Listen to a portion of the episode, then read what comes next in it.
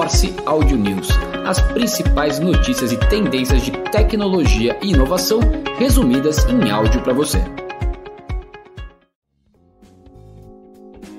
Olá, esse é o Audio News do dia 1 de fevereiro de 2024. A Alphabet, a controladora do Google, encerrou 2023 com uma receita de 307 bilhões de dólares, um aumento de 9% em comparação com o ano anterior. O lucro operacional da Alphabet cresceu 12%, atingindo 84 bilhões de dólares, enquanto o lucro líquido aumentou 23%, chegando a 74 bilhões de dólares. O CEO Sundar Pichai destacou o crescimento nas áreas de busca, YouTube e nuvem prevendo melhores resultados com a era Gemini, a sua inteligência artificial generativa. O Nubank anunciou que lançará duas novas funcionalidades de Open Finance para seus clientes em 2024. A primeira são as transferências inteligentes e a segunda é a iniciação de pagamentos app-to-app -app, com autenticação única a partir da segunda transação. A funcionalidade de transferências inteligentes prevista para abril permitirá que os clientes configurem transferências recorrentes ou programadas entre suas próprias contas, facilitando a gestão de investimentos, evitando cheque especial ou gerenciando o salário de forma automatizada.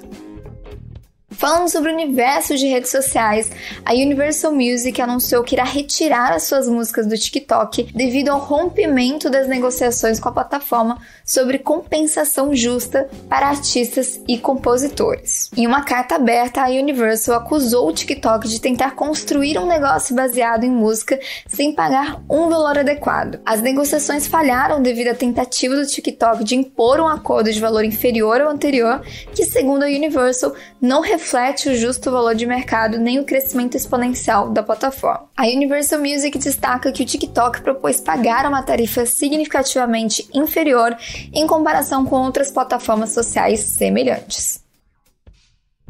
O Instagram terá um recurso para comemorar aniversários na rede social. A funcionalidade, ainda sem data de lançamento, oferecerá um refeito especial para a celebração, que poderá ser adicionado à foto de perfil para informar aos seguidores sobre o dia importante. A novidade será ativada próximo ao dia especial da pessoa, proporcionando a opção de participar ou dispensar a brincadeira. Outra novidade de redes sociais é que o WhatsApp Web terá opção para trancar conversas com senha. A novidade inclui uma aba dedicada para as conversas trancadas na versão web, com um símbolo de cadeado acima dos chats arquivados e mensagens favoritas. Atualmente, a opção de conversa trancada já está disponível nas versões para Android e iOS, onde as mensagens protegidas são organizadas em uma pasta no topo da lista de conversas.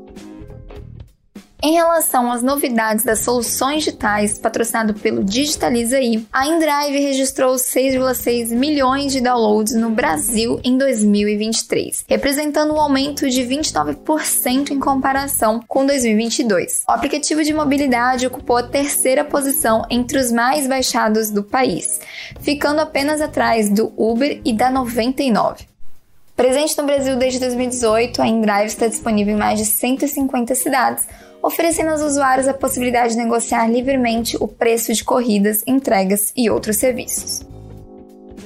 36% das pequenas e médias empresas vão apostar em inteligência artificial neste ano. É o que aponta um estudo da Nuvem Shop. Outro dado é que mostra que quase 37% pretendem implementar vídeos de produtos em suas lojas virtuais para melhorar a conversão de vendas. O estudo também destaca o interesse em atendimento digital e chatbots. Em relação aos planos para o ano, 51% dos empreendedores desejam aprender mais sobre estratégias de e-commerce, 29% pretendem expandir seu portfólio de produtos e 28% buscam ampliar os canais de venda online.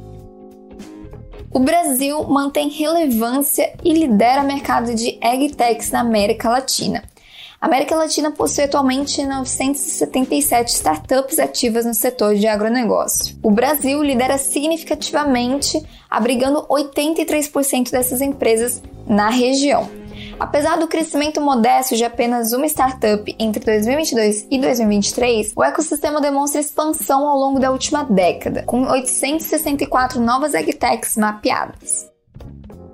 Em relação à inteligência artificial, o Google confirmou que lançará uma versão avançada do Bard com modelo de linguagem Gemini Ultra ainda este ano, disponível mediante a assinatura. O anúncio foi feito pelo CEO durante a divulgação dos resultados do último trimestre do ano passado. O Gemini é um modelo multimodal lançado em dezembro, oferecido em três tamanhos para diferentes propósitos, e o Ultra terá mais parâmetros, permitindo a execução de tarefas mais complexas.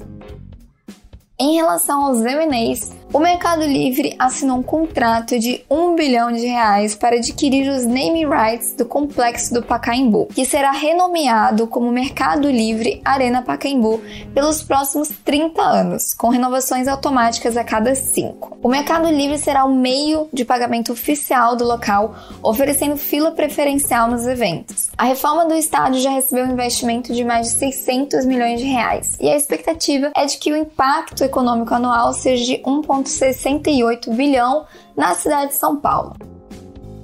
A Arezzo e o grupo Soma, dono das marcas Farm Animale e Ering, retomaram as negociações para criar um grupo gigante de moda, visando sinergias estimadas em 4,5 bilhões de reais para todas as marcas envolvidas. Ambas as empresas confirmaram que estão em entendimentos para uma possível associação, envolvendo a junção de operações, bases acionárias e a governança compartilhada. A transação 100% em ações daria a Arezo pouco mais de 50% da empresa combinada, enquanto Soma ficaria com o restante. Até o momento não há documento vinculante celebrado e as empresas ressaltam que a operação pode não ser confirmada.